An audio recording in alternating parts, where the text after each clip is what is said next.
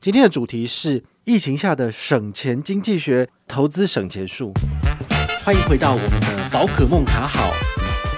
如果我们没有透过投资来进行呃资产增值的部分，那其实很容易就会。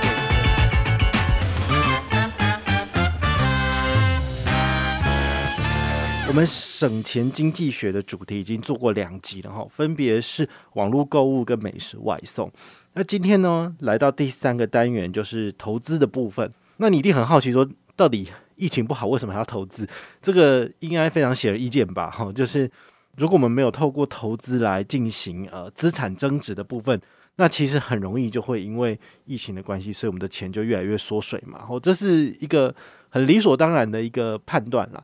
但是前提还是一样，如果你没有足够的紧急预备金，哈，这是之前的主题也讲过了。你没有让你自己可以安心的，就是安家立命的钱，那事实上就不用去讲说要不要投资了。好，所以我很希望大家在听这一集之前，你至少身上有二十万、三十万，是可以让你如果遭逢不幸，比如说忽然间没工作了，那么你还是有办法可以继续生活下去的情况之下，我们再来谈投资。好，在这种情况之下，你才有可能会有额外的收益等等之类的。我们先来聊聊台股哦。如果要在台股做投资的部分，我会建议大家先从就是手续费最低的这些证券来进行开户，然后来使用啊，基本上你能够省下最多的钱。所以我的排行榜排名呢，是从手续费率最低的券商开始推荐。那第一个推荐的是奔雅证券哈，奔雅证券它其实改过名字，好，以前叫做新丰证券，那个新是三个金哈，金银铜铁的金哈。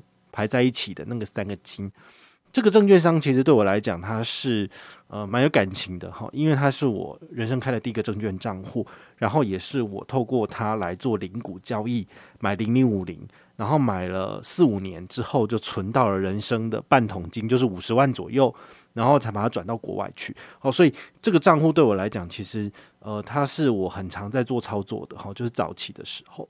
那它的权益优惠是什么？就是一点六八折，好，一点六八折的折扣其实算非常的低哦，除非你是非常大的大户，不然的话，你很难在这些券商里面去谈到这么低的折扣啊。但是因为它是小的券商，然后它的营业处也不多，所以它就能够节省人力成本，然后把它应该要赚的这些所谓的手续费的部分都回馈给它的这个消费者，好，所以它有来到一点六八折，非常的低。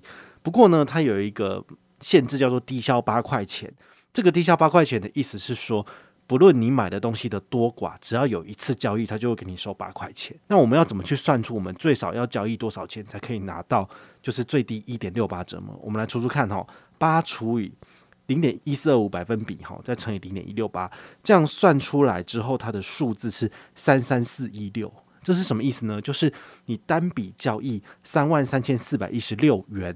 那么你就可以拿到最低的折扣，就是只会被扣八块钱的手续费。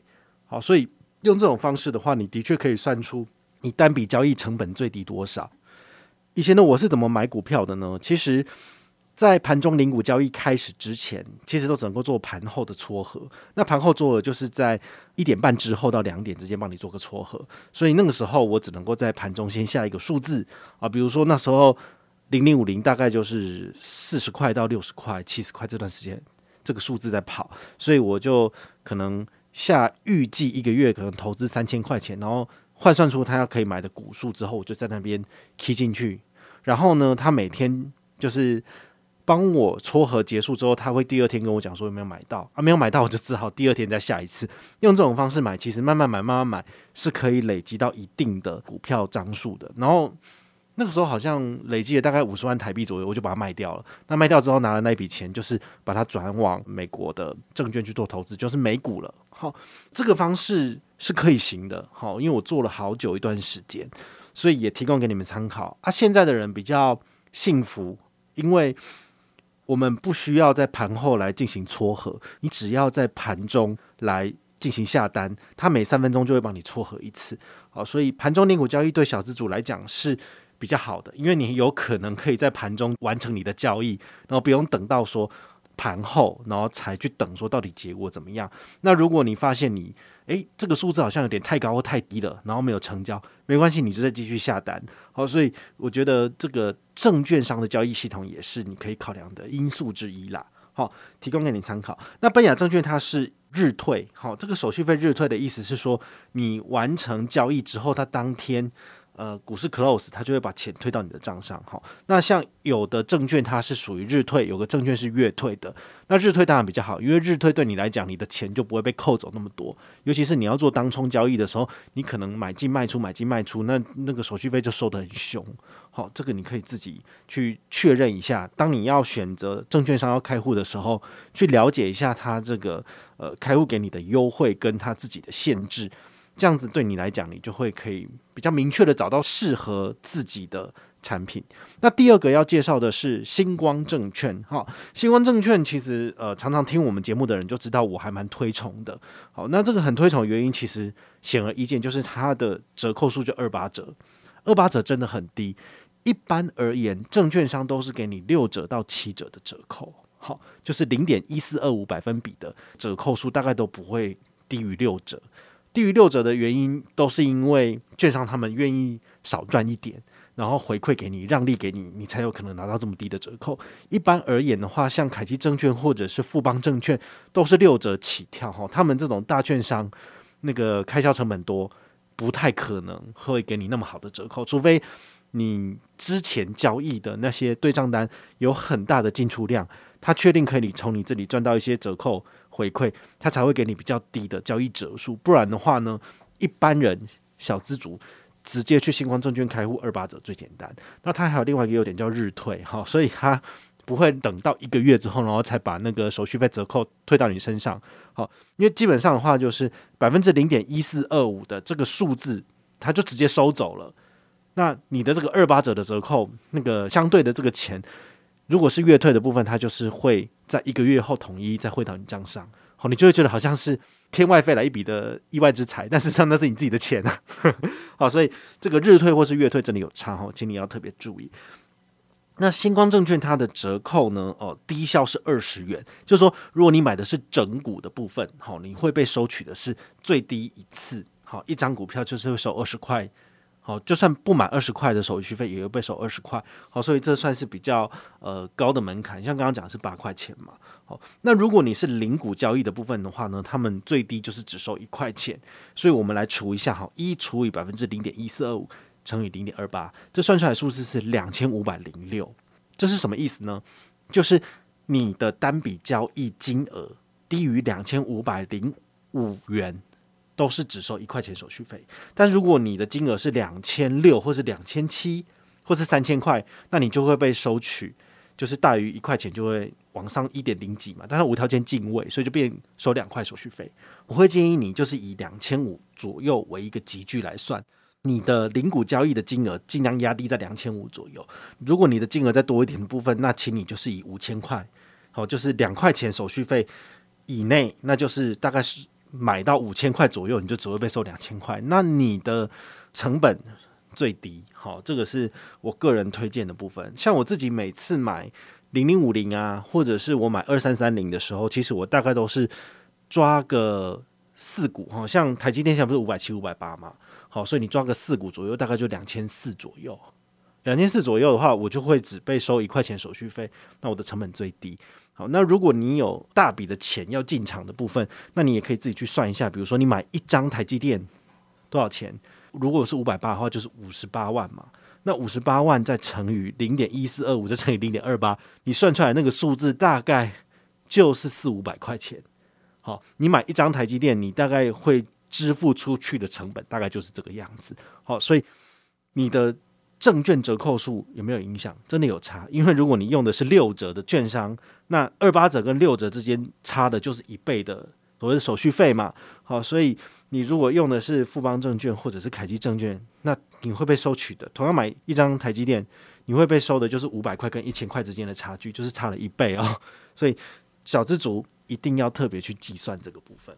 好，下一个推荐的是呃玉山证券哈，玉山证券的折扣数也是蛮低的哈。在网络上查哦，它是三八折好，三八折的部分它是属于月退的，就是它的手续费率都是全部收完，然后下一个月统一退到你账上。好，是这个样子。那它的低消多少呢？它低消是十二元。好，我们来算一下，那你单笔交易多少钱才能够拿到最低十二块钱？就是十二除以百分之零点一四二五，然后再乘以零点三八，这样算出来的数字是。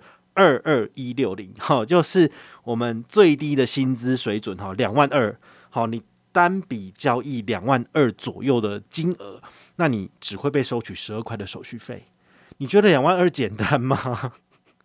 我个人觉得小资族就是没有钱。然后可能想要靠股市翻本，然后他如果要省钱的情况之下，使用玉山证券还得花两万二，我觉得这就不太小资了吧，哦，就有点蠢了。好，所以这个数字也是提供给你参考，就是玉山证券的优点是它的 APP 它是经过优化的，然后呢下单的速度，然后还有就是美观性都很不错。不过呢，如果你要的是成本低这件事情，那玉山证券它没有给你非常漂亮的折扣，至少跟星光证券比起来没那么厉害啦。好，所以这是我提供给你参考的这个资讯。那你也可以自己去，比如说你先加入他的这个会员，那你去试用看看。如果你觉得它的操作性你也很喜欢，那你再考虑使用它的服务。好，这个其实证券开户并不会花你任何钱。好，所以这还好，你就是自己去决定就好。那第四个要推荐的是永丰金证券。哈，这个之前也讲过很多次了。好，它的折扣其实是。六点五折，其实蛮差的，因为它是我现在讲的这四个券商里面是最烂的。好，那它也是采取月退，哈，也是没那么好。所以呢，这个如果以股票交易来讲的话，其实它没有特别划算。好，这个要说在前头。然后它的低消是二十元，好，不过呢，它有一个优点跟新冠证券一样，就是它至少零股交易也是给你一块钱啦。好，那我们来算一下，就是。诶，如果你用的是永丰金证券的零股交易，那你多少钱以内会被收一块钱？好，那算式是这样子的：一除以零点一四二五百分比乘以零点六五，这样算出来的数字是一零七九。好，不要觉得说一零七九比二五零六这个数字还要低，你就觉得很开心。这是相反的，这意思就是说，你的零股交易只能够买一零七八元以内。会被收一块钱。那如果你跟新光证券一样，你要买的是比如说两千五好了，那两千五在这个数字里面，你就会被收三块钱手续费。好，因为两块钱手续费就是一零七九乘以二嘛，所以大概是两千一左右的金额，好，会被收取两块手续费。但如果你买到两千五，好，它的集距就跑到了两千到三千中间，你就被收三块钱手续费哦。好，那不要跟我说 这个一块两块三块钱没有差。小资主就是对这个斤斤计较啊，好，所以我是觉得比较聪明的人吼，你反而可以利用永丰金证券，它有一个封存股的定期定额功能，好，比较适合大家。它很厉害，厉害的地方是单笔交易金额从最低一百块钱到一万块钱左右的金额，都只跟你收一块手续费。诶，这是不是比新光证券还厉害了？好，所以其实市场上的各种证券类型的商品都很多，但是它没有一家银行是可以。全部打趴其他人的，好，它一定是有优点有缺点，有优点有缺点，然后让你自己做抉择。所以永丰金证券适合谁呢？我会觉得它比较适合的是你每个月只想定期定额买三千块钱、五千块钱。或者是七千块钱的，那么你就很适合使用它的封存股功能。那每个月的六号、十六号跟二十六号的任意天，哈，三天里面的任意一天来进行扣款，都是最低一块钱手续费。好，我觉得这个就非常适合我们小资族，每个月只有三千、五千进场的手续费就真的一块钱嘞。然后它这个优惠走到年底，我个人就觉得，诶、很适合我，也很适合你。像我自己现在每一个月都至少扣款一万五，哈，就是。六号扣一次五千，十六号扣五千，二十六号扣五千，所以我一个月投资在台股的成本大概就是一点五万而已。好，所以这个东西我个人就觉得诶很好用，因为至少我的手续费每个月只会支出三块钱，其实比新光证券还好用诶。好，所以新光证券我的操作方式就会是，比如说诶，现在忽然间台积电跌了，跌到五百一十二，好，前一阵子最低就这个数字嘛，我就会利用新光证券来逢低加码。啊，但是要看你自己，就是可不可以撮合交易得到嘛？因为它那个就是忽然间跌下来，然后马上又弹回去了，好，所以没有抓到，那不好意思，那就是没有了。好，那星光证券可以这样子玩，但是永丰金证券就不行，因为永丰金证券的封存股是每个月的六号、十六号跟二十六号可以进行交易嘛，所以在这三个时间点以外的时间，它是没有办法帮你交易的。好，所以你要最低的手续费率，那你就是会有限制。好，这部分你就是自己取舍。但我自己觉得这两个都非常的便宜。好，对于我来讲，我的成本最低，我就很喜欢。好，那讲完台股的部分，来跟大家聊一下美股的部分怎么样？哦，其实美股的部分，我自己目前手上有在操作的，还是一样，美国券商、eToro，然后还有风存股的美股。好，这三个我都还是有在操作。那现在股市相对低迷的情形之下呢，你是否应该要进场？好，你第一个要取决于你有没有银弹嘛，你有钱，那你才能够用啊。那第一个，美国券商怎么做？你要有一笔钱，然后把它台币换成外币之后，比如说换成美金，然后再从台湾的银行汇到美国去，那你就可以操作了。这个没有什么困难。那第二个，比如说付委托，付委托也是一样，就是你在台湾的账户的钱要先转换成美金之后。交由台湾的券商帮你进行买进，那它的手续费率是百分之零点三五到零点五，看你怎么谈。然后低消可能是三十五美金到五十美金，这样算起来大概都是七千到八千美金左右才能够进场一笔。好，就是成本压最低，这个是给你参考。那如果你真的没有那么多钱，一次生不出二三十万来投美股。那有没有什么其他方法？好，另外一个就是之前介绍过的 eToro。那 eToro 因为在台湾不合法，所以我其实没有在做推广了。不过我的操作方式可以提供给你参考，就是我们的信用卡是不是都有海外交易高回馈的卡片嘛？比如说永丰必备卡，海外就是呃，如果你是超汇的等级，刷一万块，每个月给你一千块的回馈。就等于是可以把你的手续费一点五趴扣掉之后，你还是有倒赚。用这种方式的话，你其实可以刷卡入金进去 eToro 进行投资，然后过了两年、三年之后，你可以把你的投资的金额整笔汇回来台湾，这是成功的，因为我做过了。好，所以用这种方式，其实我们的获利会除了美国的。这个股市成长的趴数以外，你还可以吃到一点，就是刷卡回馈金。好，这是 combo 的部分，提供给你参考。那如果你连这样子都不想做，最简单的做法就是使用丰存股的美股。丰存股的美股很简单，你只要在台湾好永丰金证券开立了这个大户头的账户之后，有加开丰存股美股的功能。那接下来呢，你只要在你的永丰的账户里面。有美金金额之外呢，你就可以直接每个月一样是六号、十六号、二十六号，然后呢，依你规定的这个金额，然后就扣款来进行投资美股。好，这是一个定期定股的做法，我觉得也很简单。像我自己目前放在丰存股台股的部分的金额大概是十二万台币，那丰存股美股的金额比较多，大概三十几万。好，所以加起来就是四十多万，都是在这个丰存股的系统里面。那你一定很好奇说。啊，你不是在 eToro 玩得好好的，为什么要回来丰存股？好，因为丰存股的部分是属于台湾金管会，就是有监管的机构。哈，这个国内的证券商毕竟还是比国外那些不受监管的机构还要有保障一点。